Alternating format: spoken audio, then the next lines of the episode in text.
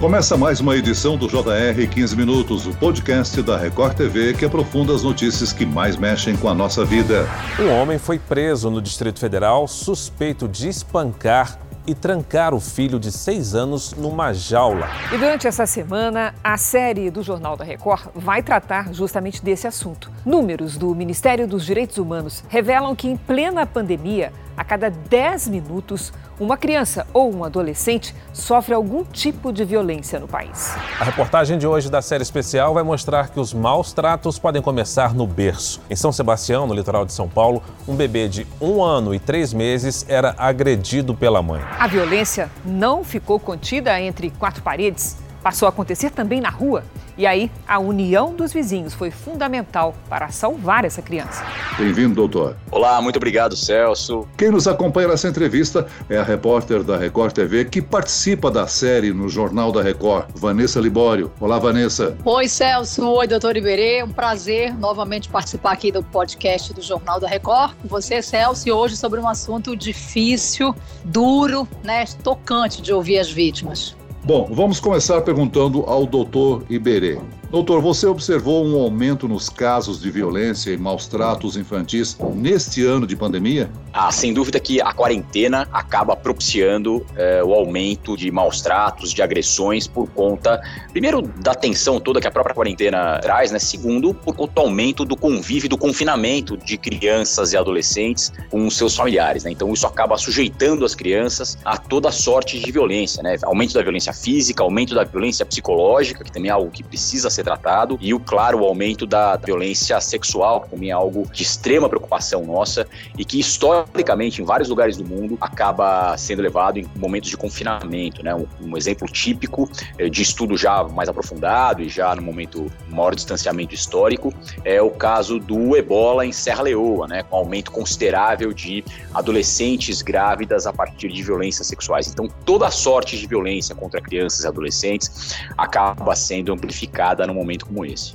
Doutor, ouvindo a sua explicação, dá a sensação de que a pandemia ela intensificou os casos, porque parece que ficou mais presente e as pessoas acabaram denunciando mais. Aí a gente pode raciocinar que isso sempre existiu e continua existindo, né? A pandemia só aumentou. E aí, ouvindo as pessoas que eu ouvi para compor essa série, uma coisa que me chama muito a atenção é que poucas vezes esses casos são levados adiante. Por quê? Às vezes a vítima não tem nenhuma credibilidade. É uma das pessoas que eu conversei, é uma garota garota de 15 anos que era abusada pelo padrasto e ela contou para a mãe biológica e a mãe não acreditou nela. Que amparo uma garota dessa vai ter se a própria mãe não acredita nela? E aí, quando ela foi fazer exame de corpo de delito, já tinha se passado muito tempo do abuso e não tinha mais as provas. E aí fica por isso mesmo. O agressor não é preso, não é punido, ela é desacreditada e nisso os traumas emocionais são muito fortes, né? Por que, que os casos se repetem dessa maneira? A gente tem aqui diversas questões, Vanessa, que se relacionam para essas dificuldades todas, né? Primeiro de tudo, é bem importante deixar claro que a palavra da vítima, mesmo que seja a palavra da vítima por si só,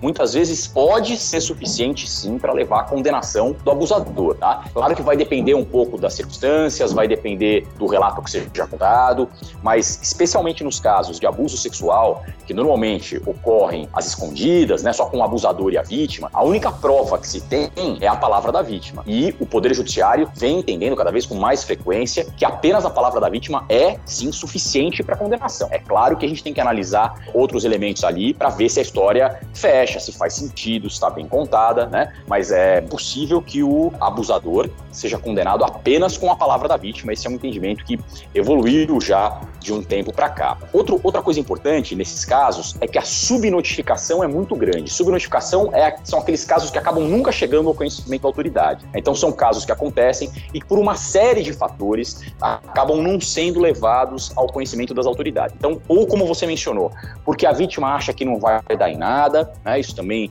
é, é algo que a gente precisa é, tratar e a gente precisa quebrar essa, essa mentalidade, né? É essencial que as denúncias se façam. Outra razão também frequente é a vergonha da vítima, né? Isso é absolutamente compreensível a gente tem que saber tratar e acolher as vítimas. E, claro, tem a história da desarranjo familiar que isso provoca, né? A, a situação que você mencionou da mãe que não acreditou na história da filha adolescente, infelizmente, é uma situação bastante comum. E aqui tem várias questões familiares que se sobrepõem. É, não é raro que seja o padrasto o abusador, portanto, o marido da mãe o abusador, e quando a filha relata que foi abusada pelo padrasto, a mãe desenvolve uma, uma reação de ciúme, né, porque afinal de contas é o marido dela abusando da filha, e é, entra eventualmente num processo de negação, claro, pela dificuldade toda que é ter aquilo no seu ambiente familiar. Eu já vi casos de mães que, quando eram adolescentes, foram vítimas de violência sexual dos padrastos que elas tinham à época e que agora mães não acreditam nas histórias das filhas, não acreditam nas histórias que elas próprias vivenciaram. Então, a situação toda, psicologicamente, é realmente muito perversa e a gente tem, primeiro, que incentivar que as denúncias se façam e também saber acolher essas vítimas para que elas se sintam respaldadas e amparadas afetiva e psicologicamente quando levam a termo denúncia de um caso tão grave como esse. Vanessa, com certeza durante as gravações você ficou emocionada ao presenciar histórias que são chocantes, não é mesmo? Exato, Celso. É, é chocante ouvir os relatos das vítimas, das mães das vítimas, de pessoas que acompanham o dia a dia dessas pessoas. É chocante. Acho que a palavra, você fica é incrédulo de estar ouvindo aquilo. E aí, uma pergunta que eu faço para o senhor, que trabalha com essa área de infância e juventude, é: esse trauma na criança, no adolescente, ele é irreversível? A criança vai crescer e virar um adulto com problemas emocionais por causa disso? Olha, Vanessa, é, é difícil dizer que seja irreversível, né? Claro que isso vai deixar marcas na vida daquela pessoa, mas com o tratamento psicológico adequado é possível cuidar desses, dessas consequências todas, né? É possível amenizar essas consequências todas. Agora, claro que é um trauma que a pessoa vai levar para a vida, né? Ainda que ela não tenha exatamente a recordação viva daquilo, por ser numa etapa da vida em que, que talvez ela não se recorde quando adulto. Eu, eu insisto, isso é bem importante que fique claro. É essencial que as mães efetivamente denunciem. É inimaginável que a criança tenha inventado uma história como essa. Porque quando, quando é uma adolescente, é isso que dizem, né? Não, imagina, adolescente está inventando isso para chamar atenção e tal, né? No caso de uma criança de 3, 4, 5 anos, é absolutamente inimaginável que ela tenha inventado uma história como essa, né? Então, o depoimento de uma criança dessa idade ganha ainda mais força num processo criminal, é ainda mais forte para condenar o agressor num processo criminal. E com um detalhe, quando uma criança é levada para prestar um depoimento num caso como esse, a criança passa por aquilo que a gente chama de depoimento especial. Né? É uma escuta atenciosa feita com a criança, do lado de uma psicóloga ou de um psicólogo, num ambiente um pouco mais leve, lúdico. Então, mesmo o momento do depoimento da criança é um momento feito é, com cuidado por uma lei que regula isso, né? para que a criança não seja revitimizada, não passe de novo por todo o sofrimento que ela vivenciou quando foi abusada. Doutor Iberê, o Conselho Tutelar é uma instituição municipal e tem um papel importante no auxílio e proteção de crianças, né? Eu gostaria que o senhor explicasse como é que funciona, qual a amplitude de atuação do Conselho Tutelar e como são escolhidos os integrantes. O Conselho Tutelar é a linha de frente do trabalho da infância da juventude, né? São as pessoas que estão ali no cotidiano dos bairros, verificando eventuais violações de direitos de crianças e adolescentes. Os conselheiros tutelares são eleitos, né? A gente teve eleição recentemente, inclusive, pelas mesmas pessoas que, eh, que votam numa eleição para prefeito, para governador, votam também para conselheiros tutelares e são pessoas da população, do povo, que normalmente tem algum traquejo com, com a área da infância e da juventude, e é uma instituição absolutamente essencial para essa primeira verificação. Né? Normalmente, casos de, de abuso contra direitos de crianças e adolescentes em geral nos são trazidos a partir de denúncias feitas ao Conselho Tutelar ou então a partir da própria fiscalização que o Conselho Tutelar faça, independentemente de qualquer denúncia. Né? O Conselho Tutelar tem essa possibilidade de estar ali no cotidiano das famílias, verificando se as crianças têm seus direitos observados. Então, é uma instituição absolutamente essencial é, e é importante que a gente acredite e qualifique o trabalho do Conselho Tutelar para que a gente tenha como fiscalizar a efetiva observância dos direitos das crianças. Doutor, o Brasil possui um sistema eficiente que possa receber a denúncia de violência infantil, acolher e tratar essa criança e depois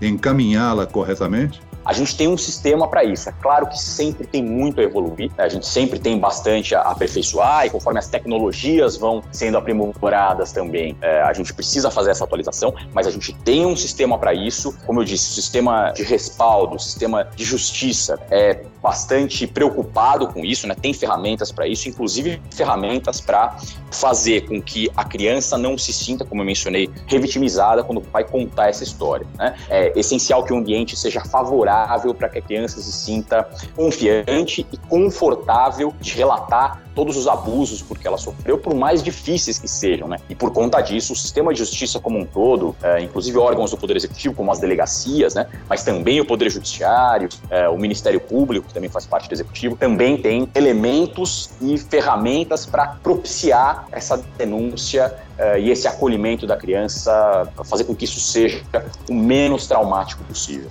Agora, doutor Iberê, se a gente for ampliar essa conversa aqui para um campo mais psicológico, que eu acredito que no seu dia a dia o senhor acabe entrando também nessa seara, né, das vítimas e familiares, é uma coisa que eu me pergunto sempre que faço esse tipo de reportagem, ouço essas pessoas, por que que existem tantos casos de abuso sexual e normalmente o agressor é alguém próximo, né, e 90% dos casos é alguém ou da família diretamente ou indiretamente, padrasto, pai, avô, tio, padrinho, vizinho, é alguém que está no convívio da, da pessoa. E aí a gente também, nessas reportagens, costuma falar sobre o pedófilo e o agressor. A pedofilia seria uma doença descrita nos catálogos médicos, mas a agressividade sexual, o abuso sexual não é uma doença, já entra no campo da perversidade, né? No campo psicológico, do que o senhor ouve e vê diariamente, o que, que o senhor poderia falar pra gente? Por que, que isso acontece tanto, mais do que as pessoas imaginam? É, isso, isso sem dúvida é uma verdade. Acontece mais do que as pessoas imaginam e o, o número de subnotificações, né, como eu falei, o número de casos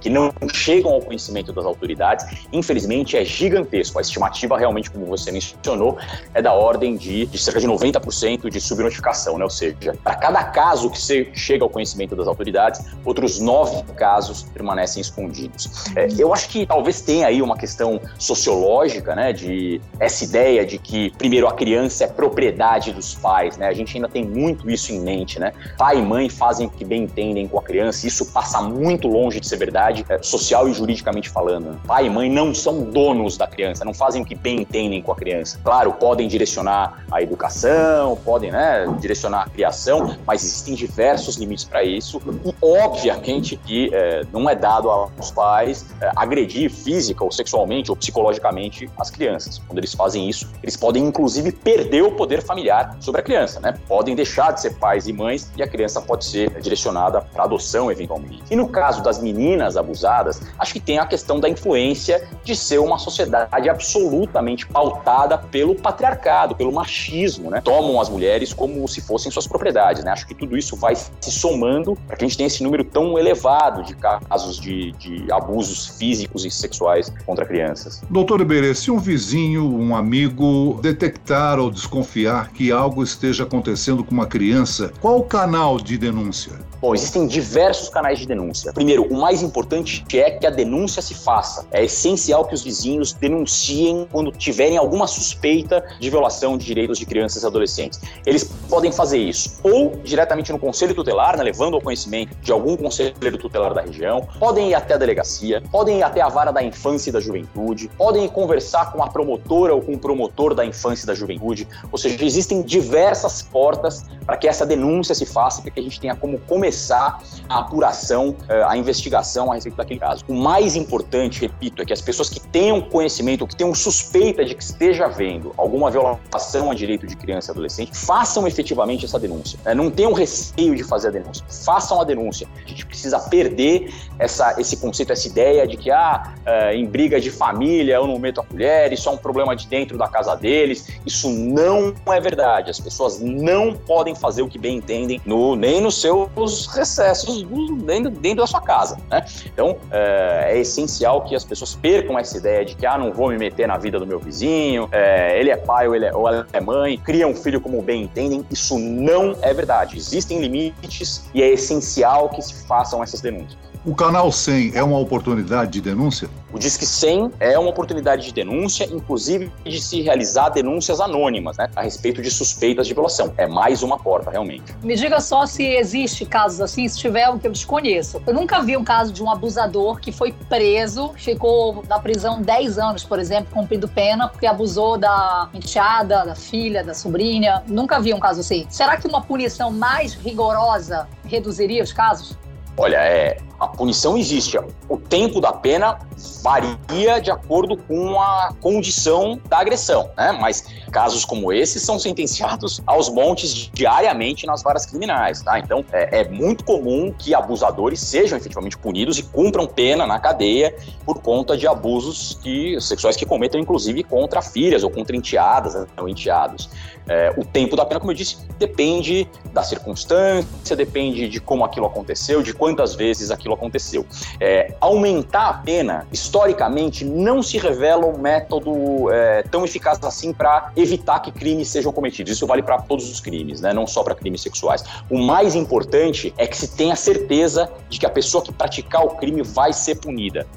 Muito bem, nós chegamos ao fim desta edição do 15 Minutos. Agradeço a participação e as informações do juiz da Vara da Infância e da Juventude, doutor Iberê Dias. Obrigado, doutor. Celso, Vanessa, muito obrigado. É um prazer e estou sempre à disposição. E agradeço também a presença da repórter da Record TV, Vanessa Libório. Vanessa. Obrigada, Celso. Obrigado, doutor Iberê, aí pelos esclarecimentos. Esse podcast contou com a produção de Homero Augusto e dos estagiários David Bezerra e Larissa Silva. A sonoplastia de Pedro Angeli. Coordenação de conteúdo Camila Moraes, Edivaldo Nunes e Luciana Bergamo. Direção de conteúdo Tiago Contreira. Vice-presidente de jornalismo Antônio Guerreiro. E eu, Celso Freitas, te aguardo no próximo episódio. Até amanhã.